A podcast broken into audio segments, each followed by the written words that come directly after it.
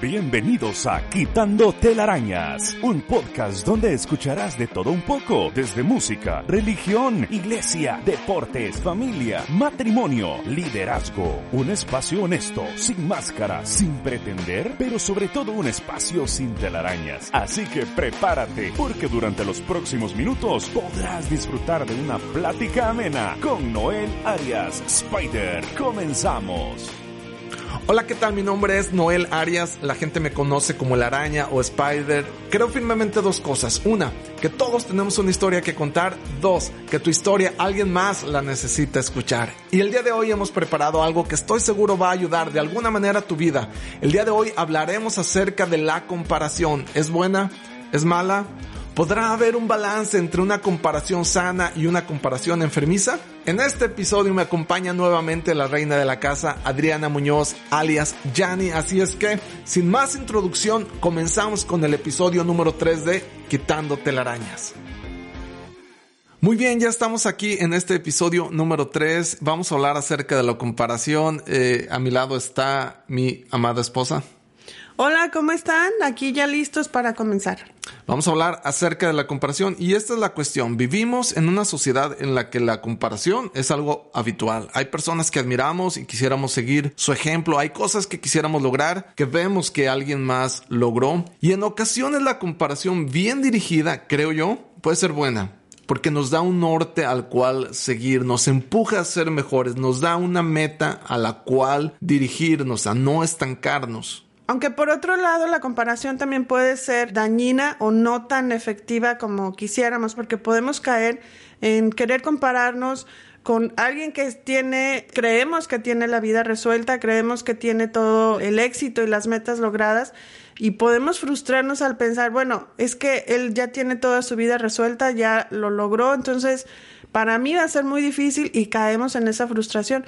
O igual vemos a otras personas que ya están batallando a lo mejor más que nosotros y decimos, no, pues es que ya la hicimos, nosotros ya lo logramos, creo que alcanzamos nuestro potencial y podemos caer en, el estancamiento y el no hacer nada también por seguir adelante. Ya no avanzas porque dices estoy mejor que estos otros. Volteas hacia abajo, los que tú crees, no necesariamente es que estén peor que tú, tú crees que están peor que tú, volteas hacia abajo y dices, no hombre, ya estoy bien, ¿para qué sigo avanzando? Y normalmente esa comparación es injusta. Ahora, yo soy músico desde que tengo 8 años y si algo he aprendido durante todos estos años en la música es que la comparación no te lleva a ningún lado bueno. El compararte con alguien más no te lleva absolutamente a nada bueno. También la comparación puede verse en los predicadores, en los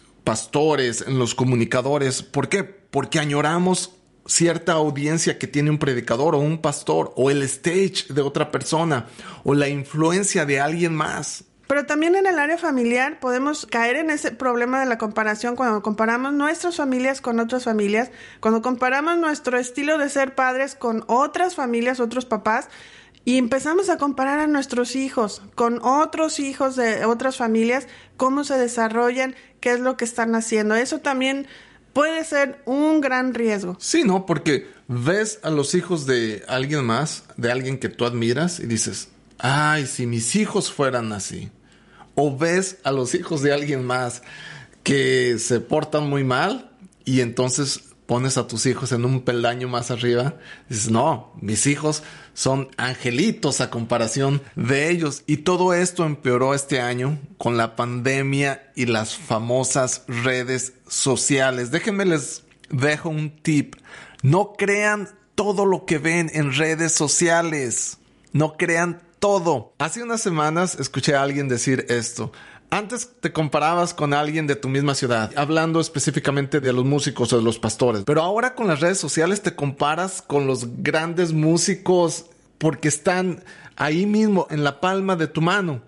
Tú subes un video tocando y debajo de ese video vas a encontrar el video de un niño de 8 años, súper talentoso, súper habilidoso, con su guitarra, con el piano, con la batería, y empieza la frustración. ¿Por qué? Porque te comparas con él. Y como predicador igual, antes te comparabas con lo que estaba haciendo otra iglesia eh, de tu misma ciudad o un predicador y de repente te comparas con los grandes predicadores. Tú subes un video dando un devocional o dando una prédica, un mensaje y abajo de ese video vas a encontrar una prédica de un predicador súper famoso con mucha audiencia, con mucha influencia, con muchos likes en las redes sociales y tu comparación sube otro nivel. Entonces, tomando en cuenta cómo estamos el día de hoy, cómo estamos influenciados por las redes sociales, por todo lo que estamos uh, recibiendo, la pregunta que nos tenemos que hacer el día de hoy, ¿qué estás haciendo con lo que Dios ha puesto en tu mano? ¿Qué estás haciendo con la audiencia que tienes? ¿Qué estás haciendo con la influencia que tienes? ¿Qué estás haciendo con los hijos que tienes? Mira, las personas que admiramos y con las que en ocasiones nos comparamos, ellos están usando sus dones, sus habilidades, sus talentos. Y la realidad de las cosas es que nosotros no sabemos lo que les ha costado o todo lo que tuvieron que dejar de hacer con tal de conseguir lo que ahora tienen. Y entonces la pregunta está para ti, para mí, ¿tú qué estás dispuesto a dejar con tal de usar al máximo tus dones? O talentos. Y ahí es donde se pone difícil la situación. Mira, escuché esto de Rick Warren. Rick Warren estaba dando una conferencia hace ya algunos años y estaba hablando de la historia de, del llamamiento de Moisés. Cuando Dios habla a Moisés y le pide que vaya a Egipto a liberar al pueblo de Israel de la esclavitud. Moisés comienza a dar excusas de que yo no puedo, no lo voy a lograr. Y entonces Dios le dice algo interesante. Esto lo leemos en la Biblia. Dios le dice, ¿qué tienes en la Moisés le dice, tengo una vara. Y esto es lo que me impresionó de lo que habló Rick Warren. La vara de Moisés representaba tres cosas. Representaba su identidad, sus ingresos y su influencia. Su identidad porque era el símbolo de su ocupación. La vara era la vara de pastor, era un símbolo de identidad, de su profesión, de su trabajo. También la vara representaba sus ingresos, porque todos sus bienes estaban ligados a sus ovejas, sus bienes estaban conectados a sus rebaños. También era un símbolo de su influencia, porque con esa vara Moisés dirigía a sus ovejas. Moisés utilizaba la vara para movilizar a las ovejas de un lugar a otro. Ahora, Dios le dice, ¿qué tienes en la mano? Moisés dice, una vara, mi vara, mi identidad, mis ingresos, mi influencia. Y Dios le dice, despójate de tu vara, ponla en el suelo. Lo que Dios le está diciendo aquí es, vas a despojarte de tu identidad, de tu salario, de tu influencia, y si te despojas de eso, voy a hacer que cobre vida y haré cosas inimaginables. Eso está increíble, ¿no? Y si seguimos leyendo la Biblia, vamos a ver grandes milagros que ocurrieron en Egipto, hechos por Dios a través de Moisés usando esa vara. Pero sucedió cuando Moisés se despojó de lo que él tenía. Entonces, en lugar de compararnos con alguien más, la pregunta es, ¿qué estoy haciendo con lo que yo tengo? Nos comparamos con lo que está haciendo alguien más, pero en realidad él está haciendo su propia carrera. ¿Tú qué estás dispuesto a dejar con tal de usar al máximo los dones o talentos que te fueron confiados? Esta semana, leyendo la Biblia, me encontré con un verso en el Salmo 37, el verso 7, y dice así, Guarda silencio ante el Señor y espera en Él con paciencia. Pero después dice esta parte que me encantó, no te irrites ante el éxito de otros.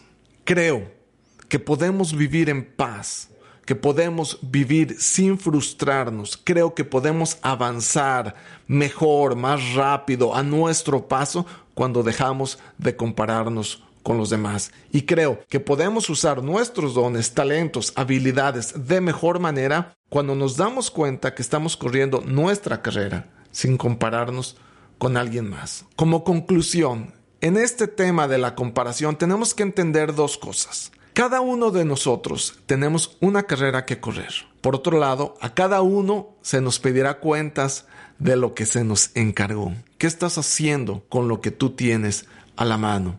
Tus talentos, tus dones, tus habilidades, tus hijos, tu influencia, tu familia. ¿Qué es lo que estás haciendo con ellos?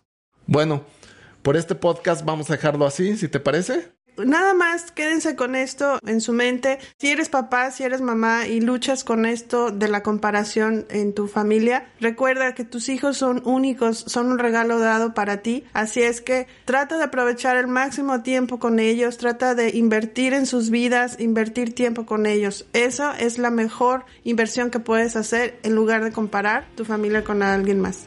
Muy bien, este es el episodio número 3 de Quitando Telarañas. Los esperamos en el próximo podcast, episodio número 4. Yo te invito a que nos sigas en las redes sociales. Busca Quitando Telarañas en Twitter, en Instagram, en YouTube, en Facebook. Y de esa manera podrás conseguir más información acerca de Quitando Telarañas. Nos escuchamos en el próximo podcast. Gracias por conectarte a Quitando Telarañas. Mantente conectado a las redes sociales de Noel Spider Arias. Nos escuchamos en el próximo capítulo de esta aventura llamada Quitando Telarañas.